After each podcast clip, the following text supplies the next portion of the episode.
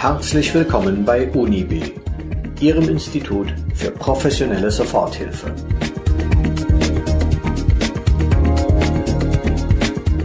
Sie hören den Podcast 30 Minuten Psychologie mit aktuellen Themen, die jeden etwas angehen.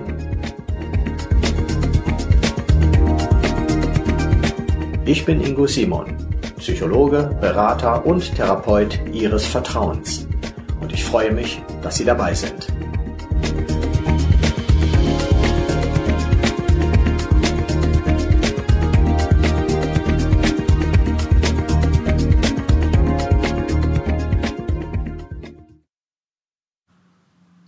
Folge 5. Die innere Mitte finden. Heute soll es um die Frage gehen, was getan werden kann, um das Gefühl, innerlich in der Mitte zu sein, wiederherzustellen. Viele Menschen, die meine Hilfe suchen, berichten mir, dass sie das Gefühl haben, nicht mehr in ihrer inneren Mitte zu sein.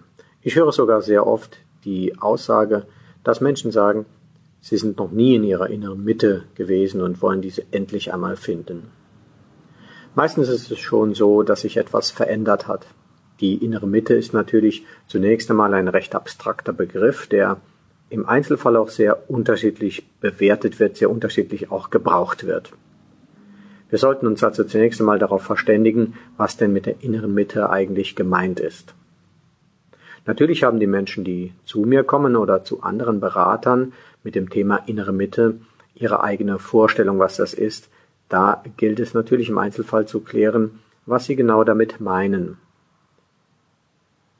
Nun habe ich schon sehr oft mit Menschen zu tun gehabt, die sich die Frage stellen, wie komme ich in die innere Mitte oder eben berichten, nicht oder nicht mehr in ihrer inneren Mitte zu sein und habe im Laufe der Zeit erkannt, dass es dort schon Gemeinsamkeiten gibt, dass der Begriff möglicherweise individuell gebraucht wird, dass aber bei allem individuellen Gebrauch auch Gemeinsamkeiten dort vorliegen.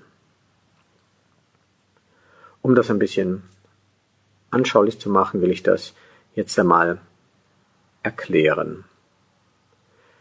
Das Gefühl der inneren Mitte ist zunächst einmal ein Gefühl, dass alles stimmt.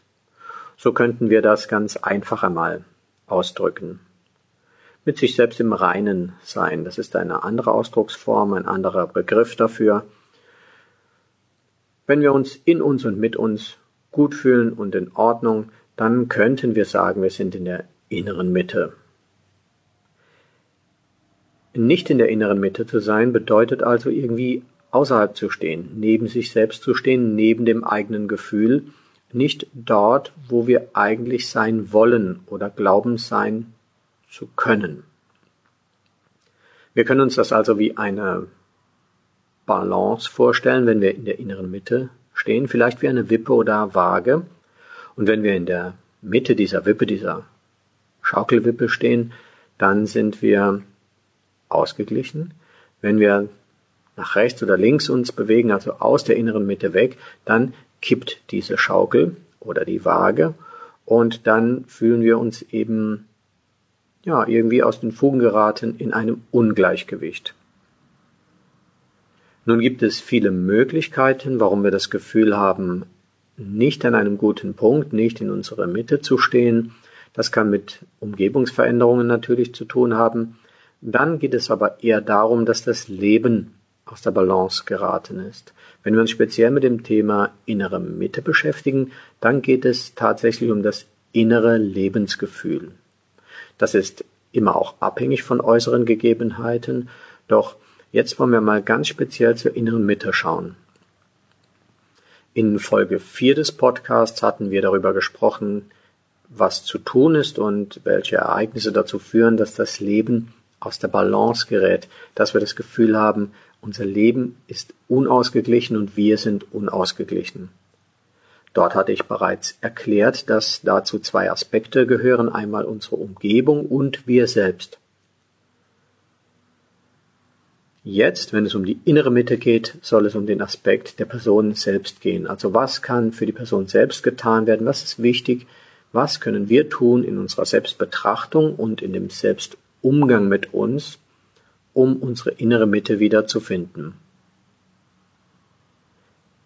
Wenn Sie Folge 4 verpasst haben oder noch nicht angehört haben, dann empfehle ich Ihnen Folge 4 auf jeden Fall auch anzuhören, um auch den Aspekt der Umgebung noch einmal näher zu betrachten und zu verstehen, wie das zusammenhängt, wie die Person mit der Umgebung interagiert, also sich austauscht.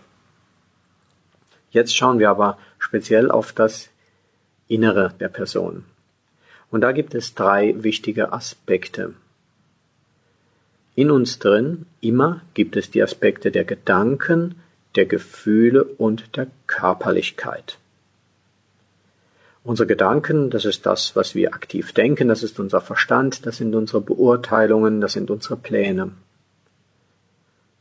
Unsere Gefühle, das sind unsere Emotionen, die Stimmungslagen, das Grundgefühl, das wir haben, vielleicht am Tag oder das wir auch im Leben haben.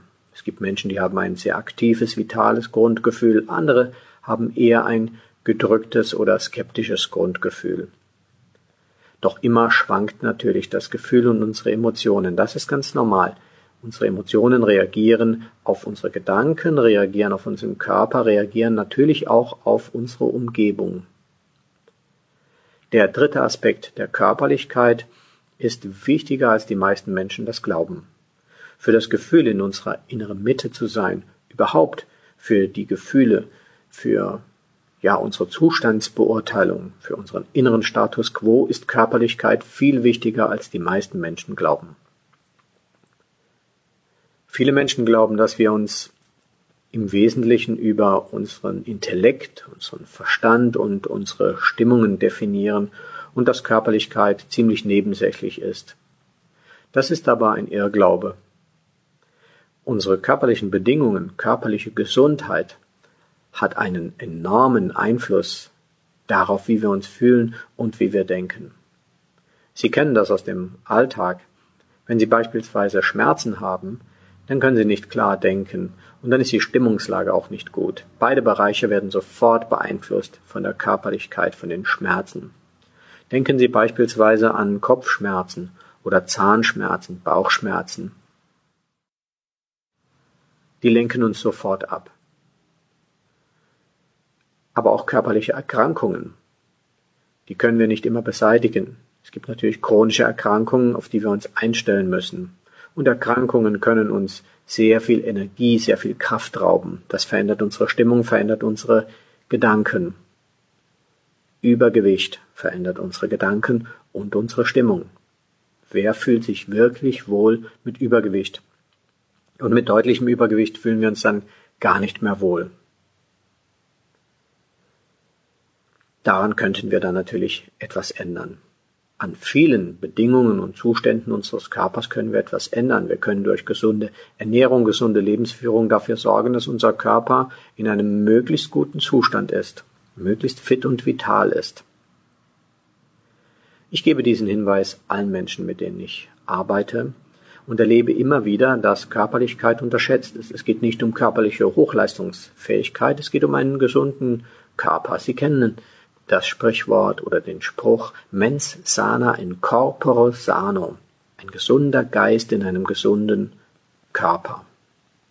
Und von mir nochmal der Hinweis, drei Bereiche sind entscheidend. Gedanken, also der Geist, Körper und Stimmung. Diese drei Bereiche hängen immer zusammen, beeinflussen sich immer gegenseitig und reagieren natürlich auf Außeneinwirkungen. Warum gibt es nun Probleme? Warum haben wir das Gefühl, die innere Mitte verloren zu haben?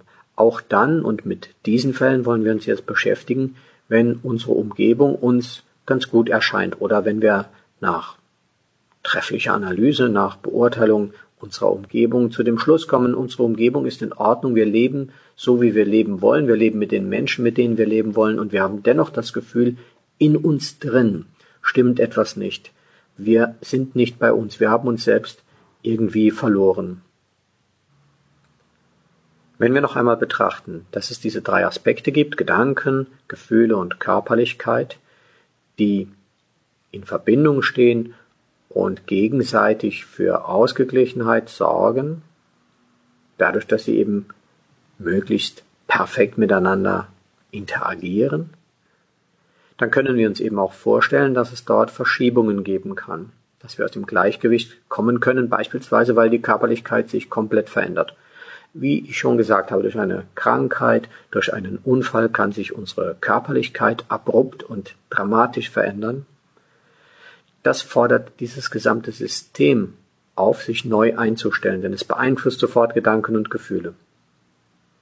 Dieses Gleichgewicht dieser drei Aspekte kommt also außer Takt. Es entsteht ein Ungleichgewicht, das dann wieder auszugleichen ist.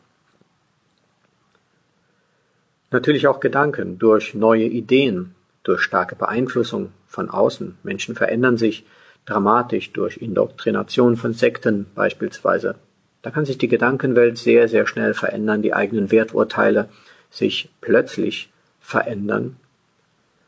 Und das verändert das innere Gefühl, das verändert die Stimmung, das verändert auch die Körperreaktionen. Denken Sie bitte immer daran, dass Körperlichkeit nicht nur der Aspekt der körperlichen Gesundheit oder der Einflüsse von außen ist, also ein Unfall oder eine Krankheit, die etwas verändert. Unser Körper reagiert immer auf unsere Gedanken und immer auf unsere Gefühle. Sie kennen das aus dem Alltag.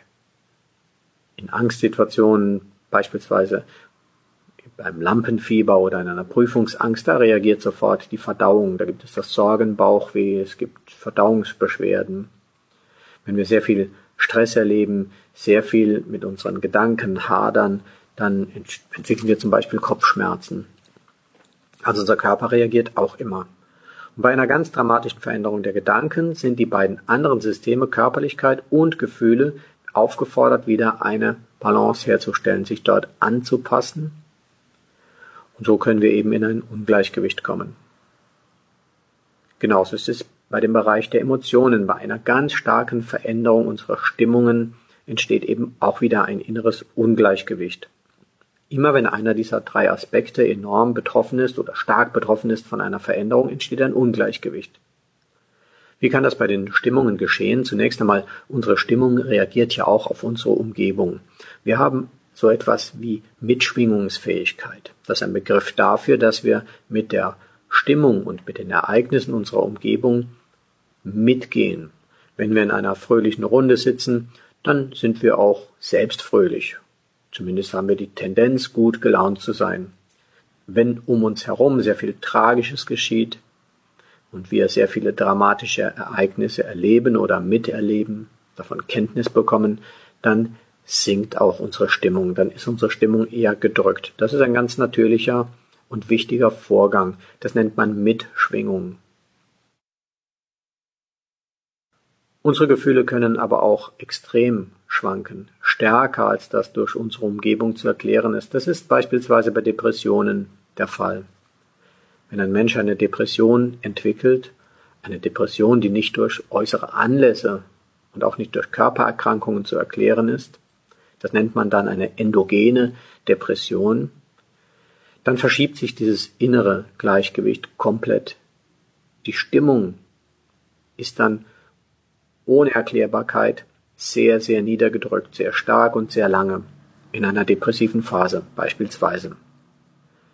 Damit sind dann wieder Gedanken und auch Körperreaktionen gefordert, das auszugleichen. Und das geht eben nicht immer so einfach. Die innere Mitte verlieren wir dann, wenn dieses innere Ungleichgewicht zu stark ist und wenn dieses innere System, dieses Zusammenspiel von Gedanken, Körperlichkeit und Emotionen das Ungleichgewicht nicht mehr ausgleichen kann. Der natürliche Vorgang, der natürliche Ablauf ist der, dass immer wieder ein Ungleichgewicht entsteht, ständig, weil unsere Gedanken sehr beschäftigt sind, weil unsere Stimmungen sehr deutlich werden oder weil unser Körper sich irgendwie verändert. Ständig entstehen Ungleichgewichte in diesem System. Das ist ganz normal. Doch unser inneres System von Gedanken, Emotionen und Körperlichkeit ist in der Lage, das eben wieder auszugleichen. Es ist sogar wichtig. Es wäre auch nicht erstrebenswert, immer in einem ausgeglichenen Zustand zu sein. Dann wären wir nicht mehr aktiv. Wir würden nicht mehr nach vorne gehen. Wir wollten nichts mehr lernen, nichts mehr erreichen im Leben. Wir würden dann so dahin leben. Wir stellen uns das im Alltag oder in der theoretischen Vorstellung oft so ideal vor, immer ausgeglichen zu sein. Doch niemand, der immer ausgeglichen ist, niemand, der immer in seiner inneren Mitte ist, fühlt sich wirklich wohl. Das gibt es auch nicht. Es gibt keinen Mensch, der immer ausgeglichen ist, sondern das eigentliche Wohlgefühl, auch das Gefühl, die innere Mitte zu haben und zu spüren, kann nur entstehen, indem unser inneres System immer wieder Disbalancen erlebt, also immer wieder Ungleichgewichtszustände und dann den Ausgleich, der sich intuitiv wieder einstellt.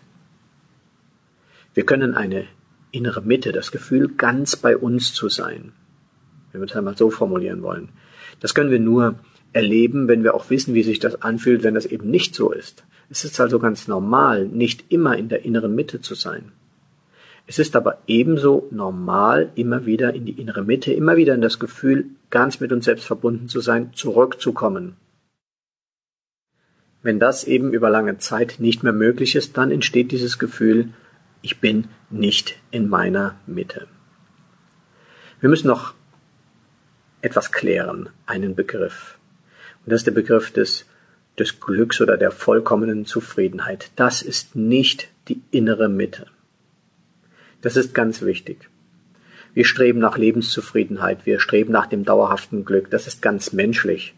Die meisten Menschen äh, werden sagen, ja, optimal ist es immer glücklich zu sein, wenn sie danach gefragt werden. Wenn wir jedoch etwas intensiver fragen, wenn ich in Seminaren intensiver frage, dann sagen mir doch die allermeisten Menschen, dass es nicht erstrebenswert ist, immer glücklich zu sein. Es ist ein Zustand, der so belastend wäre, dass er gar nicht auszuhalten ist, ein Dauerglück so wie ein Dauerverliebtsein, das ist auch nicht auszuhalten. Das ist über lange Zeit schön und dann muss es auch ein stabileres Gefühl werden. So die Veränderung des Verliebtseins zur Liebe, das wäre dann die wirkliche innere Mitte. Tatsächlich, so schön es ist, verliebt zu sein, so erstrebenswert es ist und so gut es sich anfühlt, das ist tatsächlich nicht die innere Mitte sondern das ist schon eine erhebliche Abweichung von der inneren Mitte, eine Abweichung, die wir als positiv erleben. Auch das gibt es natürlich. Und mit der Zeit aber müssen wir auch in Beziehungen, in Liebesbeziehungen, die innere Mitte finden, auch eine gemeinsame Mitte in der Beziehung. Das ist dann das, was wir als Liebe bezeichnen. Also gut, um es noch einmal zusammenzufassen.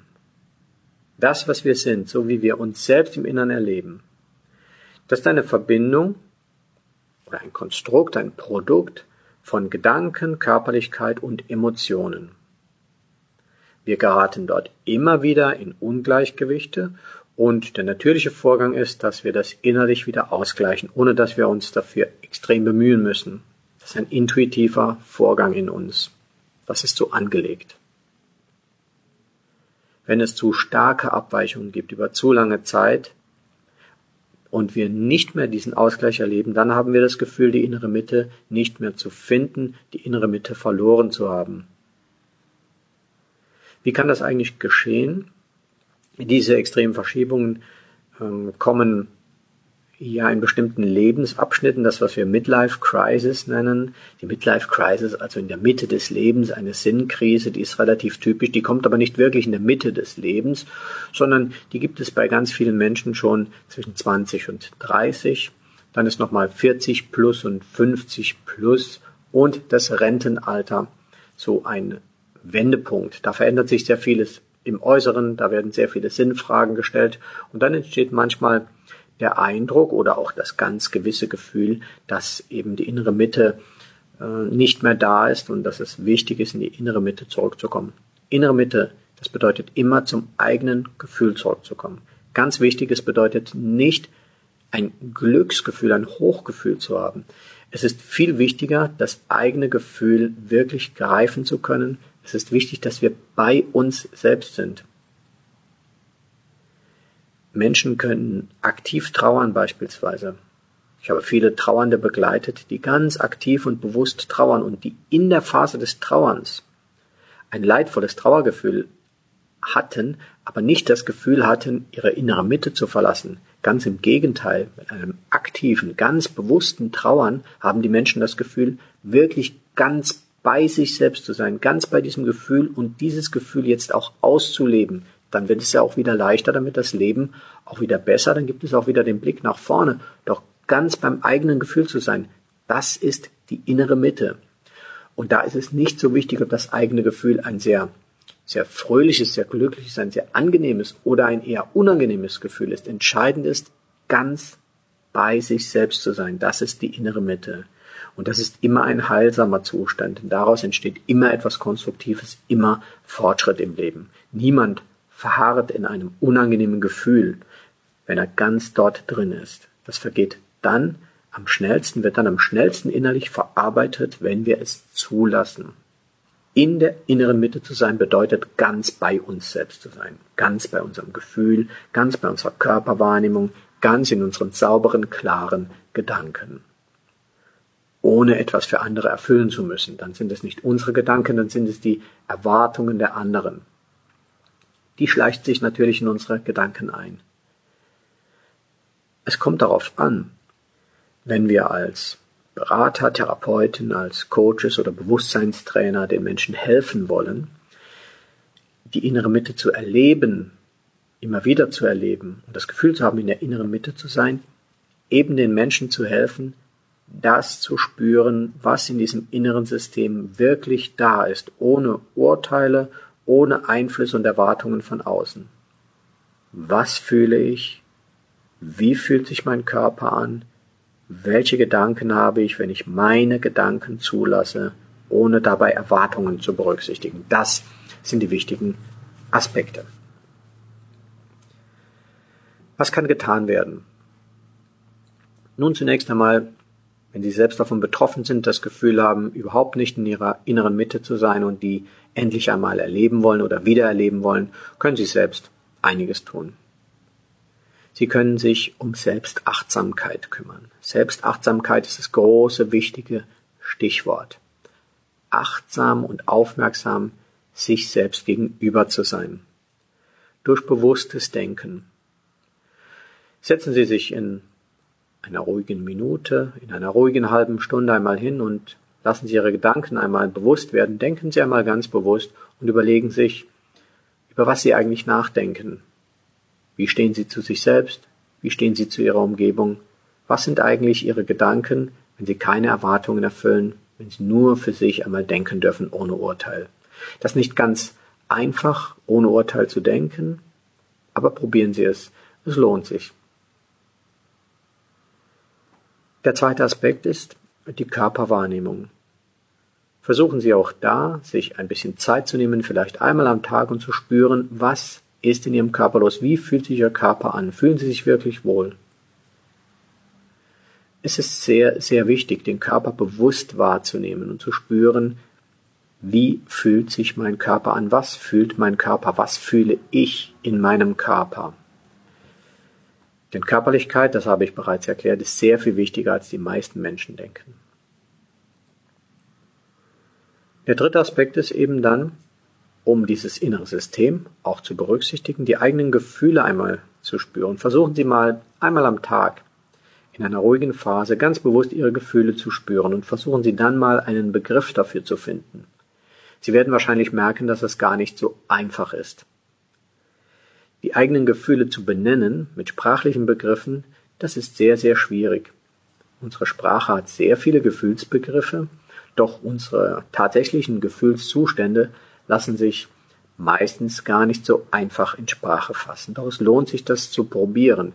Denn es geht nicht darum, den besten Begriff für Ihr Gefühl zu finden. Es geht darum, wenn Sie versuchen, Ihr Gefühl mit einem Begriff zu benennen, dass Sie sich innerlich mit dem Gefühl auseinandersetzen. Das ist das Wichtige. Wenn Sie keinen Begriff finden, versuchen Sie ein Bild dafür zu finden. Wir sprechen ja bei Gefühlsdingen auch oft in Bildern sagen, ich fühle mich wie eine Kerze im Wind oder eine Flamme im Wind, ja, wenn wir uns sehr zerbrechlich, instabil und angreifbar fühlen. Doch für die meisten Menschen ist es sehr viel einfacher zu sagen, ich fühle mich wie eine Kerze im Wind, als zu der Formulierung zu kommen, ich fühle mich gerade instabil, zerbrechlich und sehr angreifbar. Das ist das, was Sie selbst tun können. Das fasse ich dann unter dem Oberbegriff Selbstachtsamkeitsübung zusammen. Also in Ruhe hinzuschauen, was ist in den Gedanken, was ist in den Gefühlen, was ist im Körper. Und das ohne Verurteilung, ohne Beurteilung einfach einmal wahrzunehmen und Begriffe dafür zu finden. Das hat natürlich Grenzen, weil die Erwartungshaltungen von außen, auch die gelernten Erwartungshaltungen, sehr schnell zu Selbsturteilen und Selbstverurteilungen führen. Das ist das größte Problem. Menschen, die sich mit sich selbst befassen, verurteilen sich meistens sehr schnell selbst. Wenn Sie sich psychologische Hilfe organisieren durch einen psychologischen Berater, einen Coach, Bewusstseinstrainer oder einen Therapeuten, dann wird dieser, wenn er seine Arbeit gut macht, nie ein Urteil haben über das, was Sie denken, fühlen oder was Sie sind. Er wird Ihnen helfen, selbst urteilsfrei mit sich umzugehen. Ich halte das für den wichtigsten Aspekt, Menschen Raum zu geben, einfach da zu sein. Es ist mir wichtig, wenn ich direkt, unmittelbar mit Menschen arbeite. Und es ist auch wichtig für alle Angebote, die Sie sich sonst organisieren könnten. Sie könnten natürlich Ratgeber und Bücher lesen, Audio-CDs hören. Sie wissen, dass ich mit Hypnose arbeite. Auch in diesem Podcast möchte ich Ihnen natürlich sagen, was die Hypnose für Sie tun kann. Hypnose ist ein sehr gutes Instrument, eine Innenschau zu organisieren. Denn darum geht es bei der inneren Mitte. Nach innen schauen, die Innenschau organisieren. Hypnose kann Ihnen helfen, eine professionelle Hypnose hilft Ihnen immer, das eigene Gefühl viel deutlicher, viel klarer und urteilsfrei zu spüren. Das ist wichtig. Im Zustand einer Trance, ob nun eine ganz leichte oder eine tiefe Trance, ist es sehr viel leichter, urteilsfrei die eigenen Gefühle zu spüren, urteilsfrei die eigene Körperlichkeit zu spüren und die eigenen Gedanken zuzulassen. Das ist das Wichtige, urteilsfreie Selbstbegegnung. Und das ist in keinem Verfahren so gut, so intensiv und so nachhaltig möglich wie in Hypnose. Deswegen bevorzuge ich auch da den Hypnoseansatz, den Trance-Ansatz, um über sprachliche Muster, aber auch über Vorstellungen, Visualisierungen, über innere Bilder wirklich zum eigenen Gefühl zu kommen. Darauf kommt es an. Sie kennen das aus dem Alltag, dass Sie sich für eigene Gefühle, zum Beispiel für Wut oder vielleicht für Hassgefühle, auch schon selbst verurteilt haben. Ganz bestimmt ist das so. Auch für unsere Körperlichkeit be- und verurteilen wir uns sehr schnell. Beispielsweise bei Übergewicht, weil wir uns ärgern, dass wir schon wieder nicht abgenommen haben wenn wir uns ärgern, dass wir nicht richtig fit sind. Schon wieder haben wir uns vorgenommen, Sport zu treiben, aber schon wieder haben wir es nicht gemacht. Also die Selbstwahrnehmung ist immer sehr schnell mit Selbstverurteilung verbunden, mit Beurteilungen, die wir dann vornehmen. Das ist so eine eigene Art unseres Denkens, die können wir uns auch gar nicht so schnell abgewöhnen, doch es ist wichtig, in eine Umgebung zu kommen, zumindest zeitweise, in der wir das eben nicht tun. Das ist in einer psychologischen Hilfe in einer Beratung oder Therapie, die wirklich gut ist, ohne weiteres der Fall. Auch wenn sie dann im Alltag wieder zu anderen Gedanken oder zu Urteilsgedanken zurückkommen. Und das ist in einer Hypnose natürlich optimal der Fall. Ich gebe allen meinen Kunden immer Aufnahmen mit. Wenn Sie den Podcast häufiger hören, dann wissen Sie bereits, dass ich allen Menschen, mit denen ich direkt in meiner Praxis arbeite, auch eine Aufnahme der Hypnose mitgebe, damit Sie zu Hause diese Hypnose immer wieder anhören können und immer wieder diesen Zustand der urteilsfreien Selbstbetrachtung erleben. Die innere Mitte ist nicht etwas, was gefunden werden muss. Die innere Mitte ist etwas, was sich herstellt, ist eine Balance, die sich herstellt, wenn es uns gelingt, uns selbst zu spüren, ganz nah bei uns selbst zu sein. Wenn das innere System aus Gedanken, Gefühlen und Körperreaktionen harmonisch miteinander arbeitet, dann sind wir ganz bei uns selbst. Also, auf dem Weg in Ihre innere Mitte wünsche ich Ihnen eine gute und erfolgreiche Reise. Wenn Ihnen der Podcast gefallen hat, dann würde ich mich freuen, wenn Sie wieder einschalten. Bis dann.